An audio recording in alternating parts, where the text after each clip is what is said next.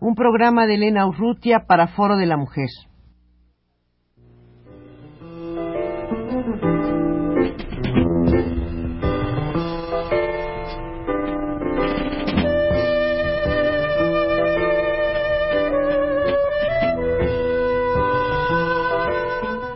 Foro de la Mujer.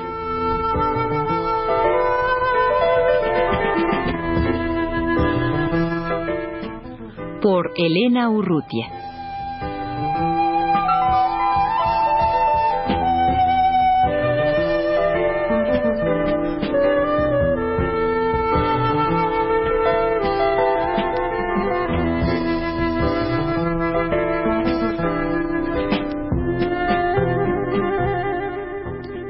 Regina Cortina está preparando un doctorado en la Universidad de Stanford y el tema de su tesis para el doctorado lo ha titulado Poder, Género y Educación, el caso del magisterio en la Ciudad de México. Regina, ¿qué te movió para iniciar esta investigación? Mi, interés inicial de del tema surgió a partir de entender por qué existe un alto porcentaje de las mujeres en la base del magisterio en México, tanto a nivel preescolar como a nivel de educación primaria, pero existe tan poca directiva en el sistema educativo. Eh, o muy poca representación de la mujer en, en, los puestos directivos del sistema educativo nacional. Me empecé a interesar por esto leyendo en los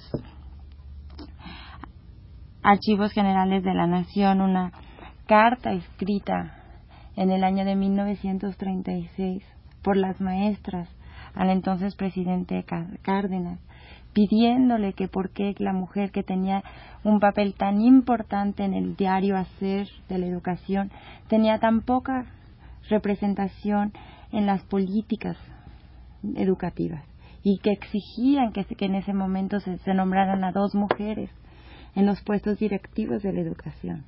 Regina, y esa, esas reivindicaciones de las maestras de, de esa época, de Lázaro Cárdenas, encuentras que siguen vivas entre las maestras que tú has ah, investigado ahora? Sí. ¿Son conscientes que están marginadas, que están y hacen algo para, para luchar en contra de esta marginación? Bueno, creo que en, a través de mis entrevistas con las maestras encontré muy poca solidaridad entre maestras, es decir, si nosotros nos unimos podremos lograr lo que individualmente vemos como una injusticia. En ese sentido no hay, o sea, no hay ninguna organización de mujeres dentro del magisterio de la que yo me pude dar cuenta que están coordinadamente tratando de, de, lograr una mayor representación de la mujer en los puestos directivos, tanto en la Secretaría como en el sindicato pero a nivel individual yo creo que sí hay mucha conciencia. Por un lado, las maestras que les ha costado mucho llegar a los puestos directivos, las pocas que están ahí, sí tienen conciencia de, que para ellas fue mucho más difícil que para los hombres. Pero no hay ninguna conciencia ah, en común.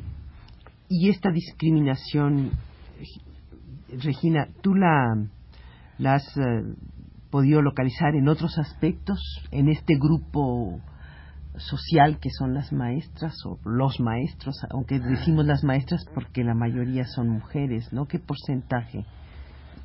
Bueno, en, a nivel de educación preescolar, el 100% de, de las maestras son mujeres, ya que las normales, la, la normal de educadoras, así como todas las normales de educación preescolar, han estudiado mujeres, han educado mujeres exclusivamente. A nivel de educación primaria, la mujer representa más o menos el 70% de los estudiantes de las normales básicas y por lo tanto representa aproximadamente el 70% de los maestros a este nivel. A nivel de educación secundaria, las mujeres representan aproximadamente 50% Y en un total a nivel nacional podemos hablar de que el 50% del magisterio son mujeres. Te preguntaba yo, eh, antes de pedirte estas, eh, estos datos y estos porcentajes, eh, si había algunos otros aspectos en donde se advirtiera el marginamiento a la, a la mujer de este sector. Como sabemos, em, la legislación que, que, protege a la mujer en México ha avanzado mucho a partir de 1974 y sí hay, existen guarderías para para las maestras con, para las madres maestras aunque como en la mayoría de los países del mundo el servicio es muy inferior a la demanda. En ese sentido podemos decir que existe mayor problema para la mujer. Vemos, por ejemplo, que si en todas las áreas técnicas de la educación hay un porcentaje mucho menor en la participación de la mujer. O sea, la mujer tiende a estudiar carreras humanísticas y entonces toda, en estas nuevas expansión de, de nuevas alternativas técnicas sí existe una menor participación de la mujer en la docencia. Regina, esta poca participación de las maestras en, eh, en los puestos de dirección dentro del sindicato, ¿se puede eh, imputar totalmente a una actitud eh, patriarcal y machista de, de los directivos sindicales o también puede ser el proceso más sutil y puede haber una serie de condiciones de, carácter negativo que viven las mujeres y que las hacen no, no desear participar en, en estos puestos de dirección del sindicato. A través de mis entrevistas yo he visto muy claro que hay dos razones por las que las mujeres no participan ampliamente en este en estos puestos. Por un lado es la falta de tiempo libre. para las maestras el ir al sindicato se volvería una tercera jornada. O sea, primero están sus deberes del hogar, segundo sus deberes dentro del salón de clase y la participación del sindicato se vuelve una tercera jornada para que la mujer, debido a las responsabilidades familiares tiene menor tiempo. Por otro lado, debido a que el sindicato ha sido generalmente un mundo de hombres, donde la mujer ha participado muy poco hasta recientemente. A partir de los 70 es cuando vemos empezamos a ver la llegada de mujeres tanto a los comités ejecutivos como al Comité Ejecutivo Nacional como a los comités ejecutivos seccionales. Para estas mujeres ha sido muy difícil porque están llegando a un mundo de hombres donde antes la mujer no tenía cabida.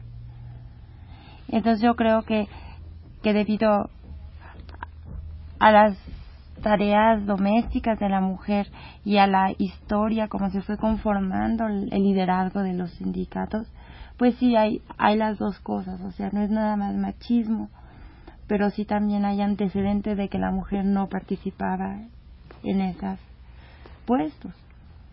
Gina, ¿y ha sido difícil para ti eh, hacer estas entrevistas, eh, obtener esta información? te han visto con confianza o con desconfianza? Bueno, creo que las maestras de base siempre estuvieron muy abiertas a abrir, a hablar conmigo y a, y a contarme sus experiencias personales. En el sindicato fue este un poco más difícil. Hubo ciertos líderes que sí hablaron abiertamente, pero otros no. Y, y sobre todo pues quita mucho tiempo y se necesita mucho tiempo dedicarse a estas cosas para realmente tener una noción o formarse una idea de lo que está pasando. Retomando lo que decías tú hace un rato, em, que no había agrupación de, de las mismas eh, trabajadoras, eh, tú habías, en la conferencia que, que nos diste, habías eh, señalado que dentro del sindicato había una sección femenil que la habían disuelto, ¿verdad? Entonces sí hubo un intento de, de reunión de, de las mujeres entre las mujeres mismas, seguramente para, para discutir su situación. Bueno, la sección femenil existió en el Sindicato de Trabajadores de la Educación, al igual que existe en todos los sindicatos en México, ya que desde la época cardenista se creó esa sección femenil dentro del partido, que hoy conocemos como el ANFER. Entonces, todos los sindicatos tenían esa misma sección. En el sindicato de maestros se dio un, caso especial. A partir de los setentas se pensó, bueno, si la mayoría del magisterio, de la base magisterial es mujer, ¿cómo es posible que la mujer solo tenga un área dentro de los comités ejecutivos? Fue en cierta forma declarar la igualdad de hombres y mujeres dentro del magisterio. Es muy interesante porque en los sindicatos a nivel internacional se ha dado esa tendencia a desaparecer las secciones femeniles dentro de los sindicatos. Eso se ha visto muy claro en los países industrializados.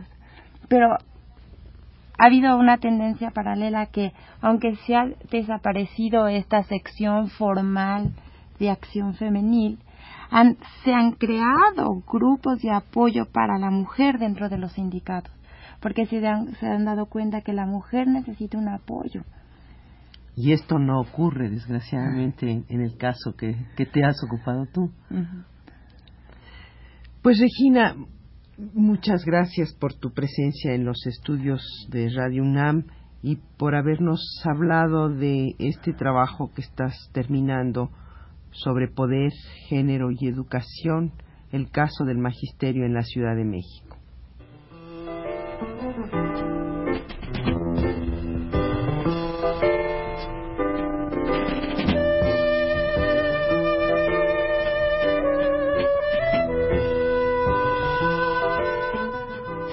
De la Mujer.